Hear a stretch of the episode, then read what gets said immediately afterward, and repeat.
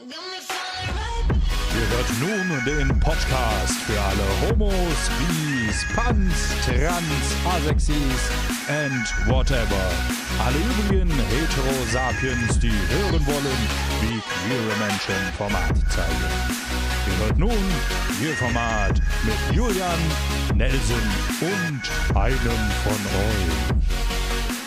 Hallo und herzlich willkommen zu einer neuen Folge von Querformat. Wir haben heute, wie immer, einen ganz besonderen Gast und zwar Benjamin Gutsche. Er ist Produzent und Filmbuchautor und er hat auch die erste deutsche Schwulenserie produziert, das Buch dazu geschrieben und mit ihm will ich jetzt darüber ausführlich sprechen. Ja, hallo Benjamin Gutsche, schön, dass du bei Querformat mit dabei bist. Herzlich willkommen. Vielen Dank für die Einladung. Du bist Produzent und Regisseur und selbst ein Teil der LGBT-Community. Äh, bevor wir zum Inhalt deines neuen Films oder deiner neuen Serie ähm, kommen, erstmal eine allgemeine Frage. Wie kamst du überhaupt zum Film? Genau, also da erstmal noch eine kleine Korrektur. Ich bin Regisseur und Drehbuchautor, das heißt, ich schreibe auch meine eigenen äh, Stoffe. Produzentisch bin ich noch nicht unterwegs, aber es kann ja auch noch kommen. Ähm, und äh, nee, die Leidenschaft war für mich schon immer da. Ich bin in einer Kleinstadt aufgewachsen, war früher immer wahnsinnig viel im Kino, nach der Schule natürlich. Und für mich gab es so einen Schlüsselmoment, das war, als ich, glaube ich, mit sieben oder acht Jahren, da haben mich meine Eltern ins Kino zu Jurassic Park mit reingeschlichen. Und äh, dass ich da plötzlich meine Lieblingstiere, die Dinosaurier, lebensecht auf der Leinwand sehen konnte, hat mich so beeindruckt, dass ab dem Zeitpunkt für mich eigentlich klar war, ich möchte später mal Filmemacher werden. Und das hat sich wirklich durchgezogen. Alle Versuche von bekannten Verwandten, mich vielleicht doch noch auf etwas in Anführungsstrichen Ernsthaftes vorzubereiten im Leben, schlugen fehl. Und so bin ich dann nach der Schule direkt ins Praktikum gegangen und habe mich da langsam hochgearbeitet. Ja. Hm. Hast du dann auch ein Studium absolviert oder wie ging deine Laufbahn dann weiter? Nee, tatsächlich nicht. Äh, ich würde mich auch nicht als Quereinsteiger bezeichnen, weil ich wirklich direkt nach der Schule angefangen habe, Praktika zu machen. Zuerst in der Set-Aufnahmeleitung, habe ich halt wirklich Brötchen geschmiert für das ganze Team. Später war ich dann Regieassistent und konnte da natürlich wahnsinnig viele Einblicke erhaschen von Regisseuren bei der Arbeit. Und nebenbei habe ich immer schon fleißig geschrieben und damit jeden Produzenten genervt mit dem, was ich geschrieben habe. Und dann hat eine ähm, Produzentin von mir, die auch heute immer noch meine beste Freundin und Kollegin ist, die Jelan Yildirim, damals gesagt, ey, komm, anstatt Regieassistent machst du jetzt mal beim Kurzfilm von uns die Regie und schreibst auch das Buch. Und so ging es dann eine Stufe höher und seitdem schreibe ich und drehe ich meine Sachen. Mhm. Ich habe es ja gerade schon gesagt, du bist selbst ein Teil der LGBT-Community und hast deshalb bestimmt auch einen besonderen Blick gerade wie die LGBT-Community äh, in Filmen wiedergespiegelt wird. Und da hast du mal ein Interview gesagt, dass die homosexuellen Minderheiten im Film nicht realistisch dargestellt werden. Wie genau kann ich mir das vorstellen? Was hast du damit gemeint? Ich habe damit gemeint, dass es bis heute leider immer noch sehr häufig der Fall ist, dass ähm, Personen oder Charaktere aus der LGBT-Community meistens losgelöst von ihrem sozialen Umfeld abgebildet werden, weil sie meistens nur Nebencharaktere sind. Das heißt, wir haben heutzutage schon in vielen Serien und Filmen Nebenfiguren, die aus der queeren Community kommen, aber meistens als Sidekick, als Nebencharakter, ohne dass man die Familie oder die Freunde von denen kennenlernt. Und das hat mir wahnsinnig gefehlt. Und äh, deswegen fand ich das immer nur ein Teil realistisch, weil der ganze Blick auf das große Ganze immer gefehlt hat. Und das war auch der Hintergrund, warum ich diese Serie geschrieben habe, weil ich wollte einen Freundeskreis erzählen, der komplett queer ist. Mhm. Wie sollte denn deiner Meinung nach so eine realistische Darstellung vonstatten gehen? Was wäre denn so richtig realistisch? Es ist natürlich immer schwierig zu sagen, weil natürlich auch bei uns aus der Community jeder hat seine eigenen Erfahrungen gemacht.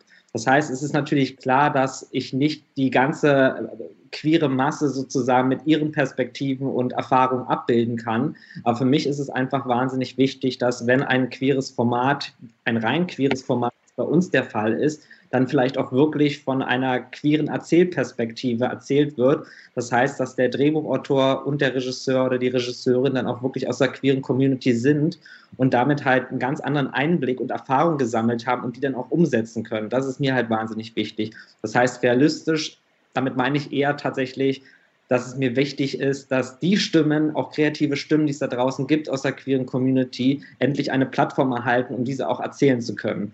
Und das ist für mich Realismus im, im Film und im Fernsehen. Mhm. Es gibt ja schon viele schwule Filme, wo auch Schwule die Hauptrolle spielen. Und da vermittelt aber immer das Bild, ja, der äh, Protagonist ist schwul, hat meistens einen schweren Start, wurde gemobbt, hat ein Problem mit dem Outing. Also es vermittelt immer so den Außenstehenden, oh, die Schwulen, die wollen sich immer so ein bisschen, oder auch die Lesbischen wollen sich immer so ein bisschen äh, als Mitleid präsentieren oder wollen Mitleid haben, weil halt immer so diese Geschichte erzählt wird, oh, denen geht's so schlecht und hö. Ähm, siehst du das auch so? Also ich weiß nicht, ob es darum um, um Mitleid geht, aber wo du, wo du recht hast, ist natürlich, dass es bisher sehr lange in, in Filmen und Serien darum ging, dass ähm, Menschen aus der queeren Community als Opfer dargestellt worden sind. Das heißt, dass ein Coming Out meistens mit Trauma, mit Leid, mit Traurigkeit, mit Depression zu tun hat was sicherlich auch bis heute immer noch ein wichtiger Aspekt ist. Aber mir geht es natürlich auch sehr darum, eine empowernde Message nach außen zu schicken. Und das war mir zum Beispiel mit unserer Serie All You Need wahnsinnig wichtig, dass wir halt nicht im Coming Out starten, sondern dass wir einen Freundeskreis erzählen, der halt schon geoutet ist und die wirklich ihren Safe Space in Berlin in der queeren Community gefunden haben und dort natürlich auch glücklich sind mit den ganz alltäglichen Problemen, vor denen man jedes Mal konfrontiert wird. Und ich glaube, das ist wahnsinnig wichtig zu erzählen, weil es ja auch um eine Message geht, die nach draußen geschickt werden soll. Das halt nicht, ich sage jetzt mal, der 15-jährige queere Teenager vom Dorf irgendwie denkt, oh Gott, wenn ich mich oute, ist mein Leben verloren und alles geht nur noch den Bach runter, sondern zu zeigen, nein, wir sind viele, es gibt da draußen auch wahnsinnig tolle, positive Geschichten, die wir erleben, weil ich bin zum Beispiel jetzt keiner, der, ich sage jetzt mal, durchs Leben geht und immer denkt, oh Gott, wie schwer es mir als Schwulen geht, auch wenn ich natürlich auch ich sage jetzt mal, Diskriminierungserfahrung gesammelt hab, habe. Aber ich möchte auch tatsächlich positive Vibes mit der Serie sozusagen nach außen senden, um zu zeigen, ey, das ist auch ein positives Lebensgefühl, an dem wir teilhaben. Mhm. Du hast gerade schon angesprochen, deine Serie, die äh, bei der ARD läuft, beziehungsweise in der ARD Mediathek und dann noch bei One. Äh, All You Need, die Schwulenserie. Worum geht's? Fass das mal zusammen, wenn das möglich ist. was möglich ist. Ich kann es ja mal kurz zusammenfassen. Also letztendlich geht es um zwei schwule Pärchen in Berlin.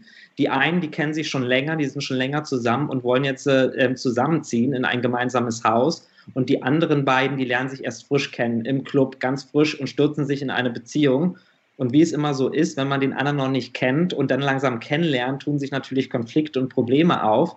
Und bei dem anderen schwulen Pärchen, das zusammen in ein Haus zieht, ist natürlich dieser Schritt zusammenzuziehen auch nicht ohne Konflikte. Und letztendlich geht es auch darum, um die Beziehungsgeflechte untereinander und was es bedeutet, den, den zweiten Schritt in einer Beziehung zu tätigen. Und natürlich das alles in, ich sage jetzt mal, in einem Rahmen. Ich meine, die Hauptstadt hat, bietet natürlich auch viele Entertainment-Angebote, sage ich jetzt mal, und Ablenkungen, wie eine Beziehung bestehen kann, wenn es da draußen halt noch so viele andere ich sage jetzt mal, Sehnsüchte gibt, die man stillen könnte. Das ist so grob die Geschichte. Also sehr alltäglich erzählt, auch sehr authentisch, mit einem sehr lebendigen Berlin-Gefühl. Mhm.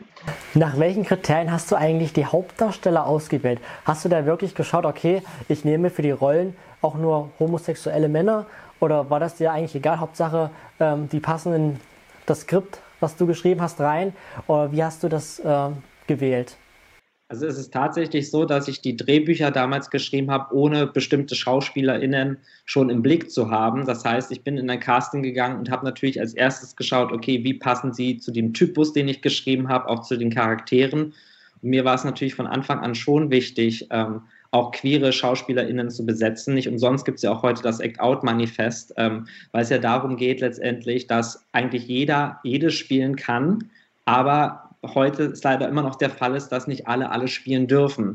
Und es ist aber so, dass ich beim Casting, in Deutschland gibt es ja auch Gesetze, die davor schützen, natürlich nicht reingehen kann und den Schauspieler oder die Schauspielerin fragen kann, okay, bist du schwul oder lesbisch? Das kann ich natürlich nicht tun. Das heißt, äh, mir ist es halt wahnsinnig wichtig als Regisseur, wenn ich hinter dem Videobildschirm sitze, zu sehen, ob die Chemie stimmt, ob die Figur mit Leben gefüllt wird. Und das ist sozusagen meine Priorität als Regisseur bei der Besetzung. Mhm. Ähm, wie hast du mit den Darstellern zusammengearbeitet?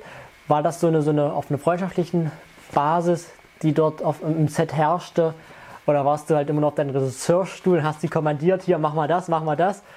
Oder wie kann ich mir das vorstellen?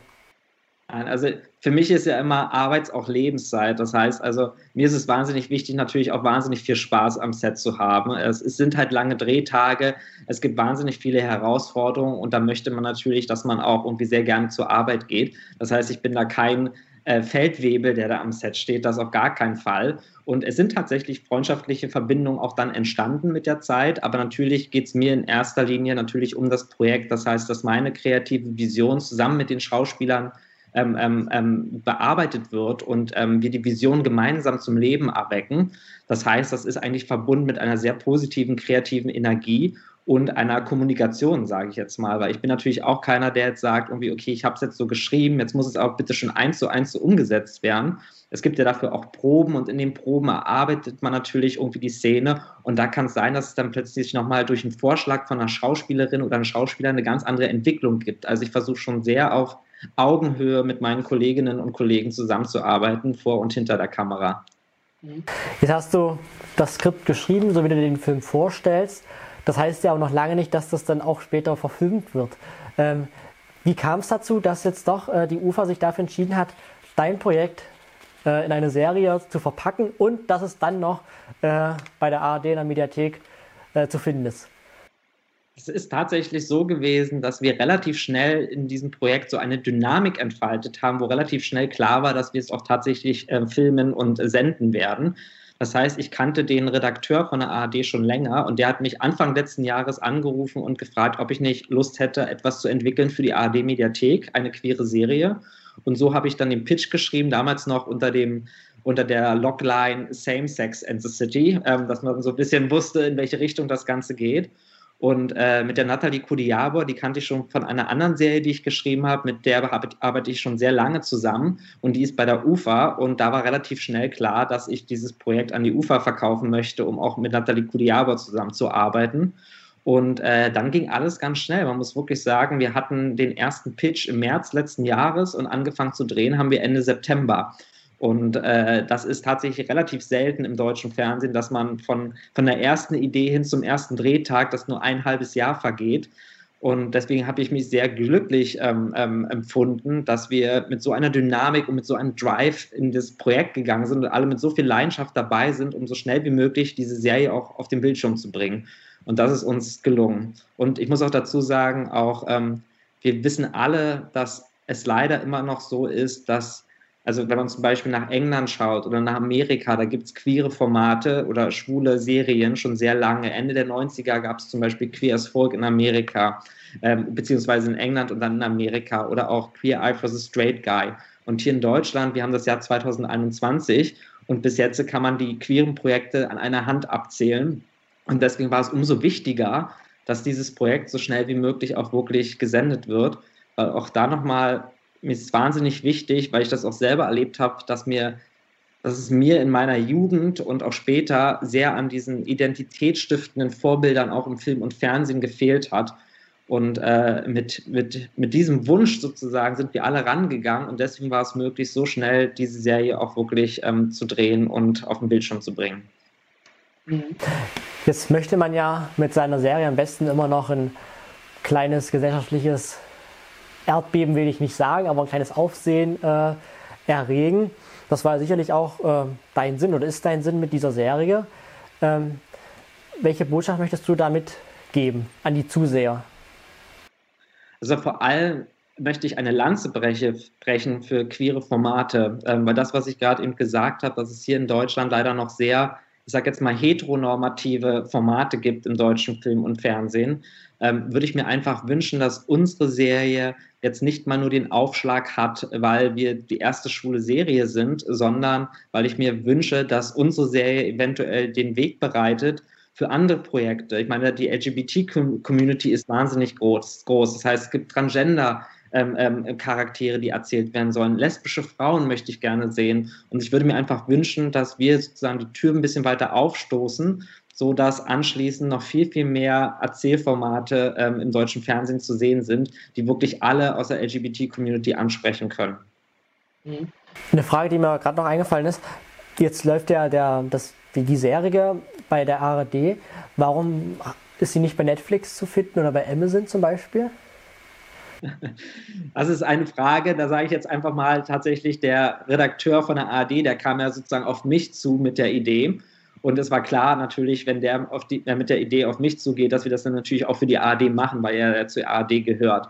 Ähm, Von daher, ich finde es ja auch, muss ich ja ganz ehrlich sagen, toll, dass es gerade ein so reichweitenstarkes Medium, wie es die ARD ist ähm, in Deutschland, dass die dieses Projekt sozusagen gestartet hat und jetzt ins Programm aufnimmt, weil wir damit natürlich noch viel mehr Zuschauer erreichen können auch. Mhm. Du hast gerade schon gesagt, ähm, ARD, reichweitenstarkes Medium, das äh, ist klar. Und in der Mediathek geht auch gute Zugriffe aber es wird auch ausgestrahlt im linearen Programm, denn bei One. Äh, warum wird das nicht ausgestrahlt im, im, im ARD-Hauptprogramm? Ja. So 22, 30 nach den Tagesthemen? Nein, ich weiß, die Frage wurde mir auch tatsächlich schon sehr häufig gestellt. Ähm, es war von Anfang an klar, dass wir das Projekt für die ARD Mediathek exklusiv entwickeln wollen, weil die ARD sich auch wünscht, ich sage jetzt mal, die Zuschauer, die jetzt auch ähm, zu Netflix oder zu Amazon Prime abgewandert sind, dorthin wieder zurückzuholen. Das heißt, wir sprechen damit eine Zielgruppe an, die sehr mit den Streaming-Portalen umgehen kann. Die, ich sage jetzt mal, die Sehgewohnheiten haben sich ja auch geändert. Ich weiß nicht, wie es bei dir ist. Ich zum Beispiel sitze jetzt nicht mehr um 20.15 Uhr pünktlich vom Fernseher, um dann eine Serie zu schauen, sondern dank der Angebote über die Mediatheken oder auch über die Streaming-Portale ist es mir einfach möglich, zu jeder Tageszeit, wann ich Lust habe, eine Serie zu schauen und die auch weiter zu gucken. Und genau diese Zielgruppe wollen wir ansprechen. Und noch eine andere wichtige Sache, die man vielleicht auch wissen müsste, ist, dass wenn man im linearen Fernsehen läuft, gerade mit einer Serie, gibt es zum Beispiel ein sehr enges zeitliches Korsett, wie lang die einzelnen Folgen sein müssen. Also das wird meistens sehr eng getaktet, dass man sagt, okay, da muss aber auch jede Folge 24 oder 25 Minuten sein. Und das kann einen im Schneideraum teilweise wirklich auch vor Problemen stellen, weil man dann überlegt, oh Gott, aber ich möchte diese Szene gar nicht rauswerfen, aber irgendwie muss ich auf diese 24 Minuten runterkommen. Und dieses Problem haben wir in der Mediathek halt nicht, weil da dieses lineare Programm ist natürlich sehr getaktet, wie du schon sagst. Da kommt die Tagesthemen, kommen um 22.30 Uhr und das ist alles ganz genau abgezählt und das haben wir in der Mediathek halt nicht. Da, deswegen sind wir auch bei unserer Serie, wir sind glaube ich zwischen 23 und 35 Minuten lang, also sehr unterschiedlich. Und wir hatten auch noch mehr kreative Freiheiten, zum Beispiel was ähm, ich sage jetzt auch mal, die Darstellung von Sex angeht, ne? weil mir immer wahnsinnig wichtig war, wenn ich natürlich auch ähm, zwei Männer zeige, dass ich nicht, sobald die anfangen zu knutschen, zur staubigen Zimmerpflanze schwenke, sondern das natürlich auch ein bisschen zelebrieren möchte, weil heterosexuellen Sex sehen wir im deutschen Fernsehen ständig, aber homosexuellen Sex halt nicht. Und ähm, deswegen hatte ich da viel mehr, ich sage jetzt wirklich auch mal, kreative Freiheiten, was das angeht und bin da auch als Regisseur persönlich sehr dankbar, dass es in der AD Mediathek deswegen läuft. Bevor wir jetzt nochmal zu den fünf Fragen kommen, die auch nochmal gezielt auf die Serie eingehen, wo wir noch ein bisschen hinter die Kulissen blicken, nochmal eine allgemeine Frage. Du bist ja nicht erst seit, seit gestern Regisseur, sondern hast auch schon einige andere Filme produziert. Kannst du da vielleicht mal so einen kurzen Überblick geben für die Zuschauer hier von uns, die dich vielleicht noch nicht ganz so auf dem Bildschirm haben? Ja klar, die werden mich auch noch nicht auf dem Bildschirm haben, glaube ich. Äh, nee, ich habe tatsächlich sehr unterschiedliche Sachen gemacht. Also ich habe angefangen mit einem eigenproduzierten Kurzfilm schon vor zehn Jahren. Das war witzigerweise ein Slasher-Film, also wirklich nur sieben Minuten mit Ken Duken in der Hauptrolle, der ähm, eine sehr schöne Festivalauswertung hatte. Und dann habe ich anschließend Kinderkurzfilme gemacht, also genau das Gegenteil, ähm, so ein bisschen in diesem Pixar-Style.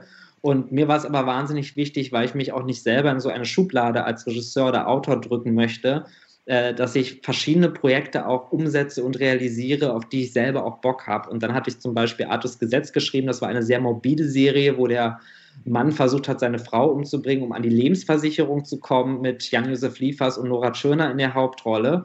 Und jetzt All You Need ist ja dann nochmal ein ganz anderer Schlag. Ähm, ähm, von daher ist es mir, glaube ich, persönlich wichtig, ich sage jetzt mal, mich nicht auf ein, eine Schublade drücken zu lassen, sondern so kreativ frei wie möglich zu arbeiten. Und ich bin mir auch sicher, nach der zweiten Staffel, die jetzt auch bestätigt wurde, werde ich dann wieder was ganz anderes machen, ganz anderes Genre. Und äh, das macht mir halt wahnsinnig Spaß. Du hast es gerade schon angesprochen, es wird auch eine zweite Staffel geben von All You Need. ähm, weißt du schon, wann die gedreht wird und wann die dann ausgestrahlt wird? Also wir sind gerade, wir haben gerade angefangen mit der Bucharbeit. Das heißt, wir sind natürlich noch relativ am Anfang, aber wir planen schon noch im Spätsommer, Frühherbst diesen Jahres zu drehen und dann im besten Fall gleich Anfang des nächsten Jahres die neuen Folgen. Diesmal sind es auch wirklich sechs Folgen, 28 Minuten, dann auszustrahlen. Das ist der Plan, genau. Dann wünschen wir euch da ganz viel Glück und dass alles euch in den Karten spielt, dass es alles ordentlich passt. Ähm, und wir haben immer eine beliebte Rubrik, das sind die fünf Fragen. Eigentlich sind es immer sechs, aber heute haben wir nur fünf. äh, und die würde ich jetzt dir einfach mal stellen. So, die erste Frage wäre, was war die größte Herausforderung bei der Produktion? Also wahrscheinlich Corona war schon eine große Herausforderung, aber abseits davon? Dann nimmst du wirklich also den größten Punkt jetzt schon mal vorweg, letztendlich mit Corona, weil das war tatsächlich mit die größte Herausforderung. Ja. Ähm, aber ansonsten ist, äh, kann ich glaube ich dazu sagen, dass wir natürlich jetzt noch nicht das größte Budget hatten. Das heißt, was wir wollten, ist natürlich sehr cineastisch zu erzählen. Und ähm, was ich halt wahnsinnig toll fand, ist, dass es dass wir ein Team hatten, was wirklich so viel geleistet hat in, bei dem Dreh, dass wir es trotzdem geschafft haben, ich sage jetzt mal, visuell mitzuhalten mit den größeren Serien. Und das war mit für uns die größte Herausforderung, aber wirklich neben Corona, weil Corona, ich sage dir, wenn du jeden zweiten Tag so ein Stäbchen ins Gehirn geschoben bekommst als Testung, das ist, das macht keinen Spaß frühmorgens. Zweite Frage, was hat dich beim Dreh zum Lachen gebracht? Oder was war am lustigsten? Es gab eine Szene, wir haben einmal auf einem Minigolfplatz gedreht, wo unsere Schauspielerin Chrissy Nichols tatsächlich über eine 10-Meter-Bahn ein winziges Loch treffen musste, damit ein ich sage jetzt mal, das war ein, so, wie ein gebasteltes Atomkraftwerk, anfängt Feuer zu spucken. Das war eigentlich unmöglich, weil sie noch nie einen Minigolfschläger in der Hand hatte. Und wir saßen hinter der Combo und wir haben gedacht, okay, wir geben ihr jetzt mal zwei, drei Versuche, weil du kannst ja nicht allzu häufig das Ganze wiederholen, weil ansonsten fehlt dir die Zeit für weitere Szenen.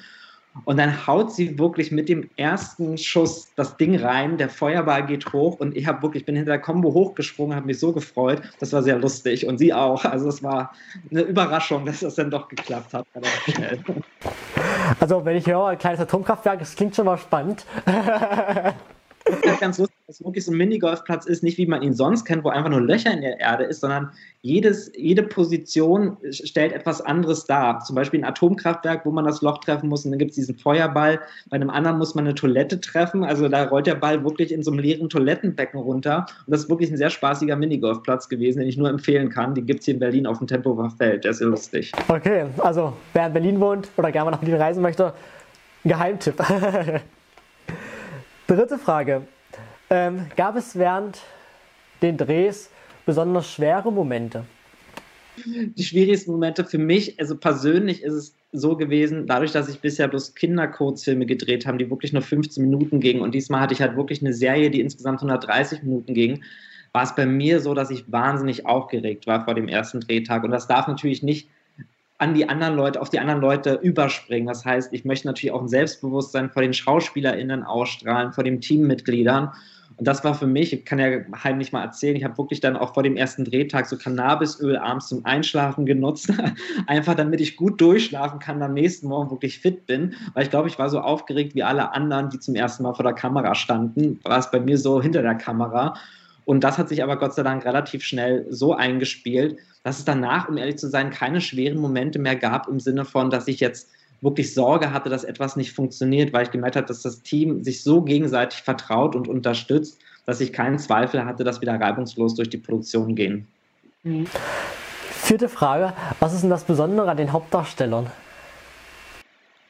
Das Besondere es hat ganz witzig, meine, meine Produzentin, die Nathalie Kudiabor, hat zu mir irgendwann gesagt, weil ich natürlich im Vorfeld des Drehs mich auch mit den Schauspielern getroffen habe, ne, um das Buch mit ihnen zu besprechen und auch zu proben. Und äh, wir haben uns halt so gut verstanden, dass man natürlich auch mal abends ein Bierchen zusammen getrunken hat.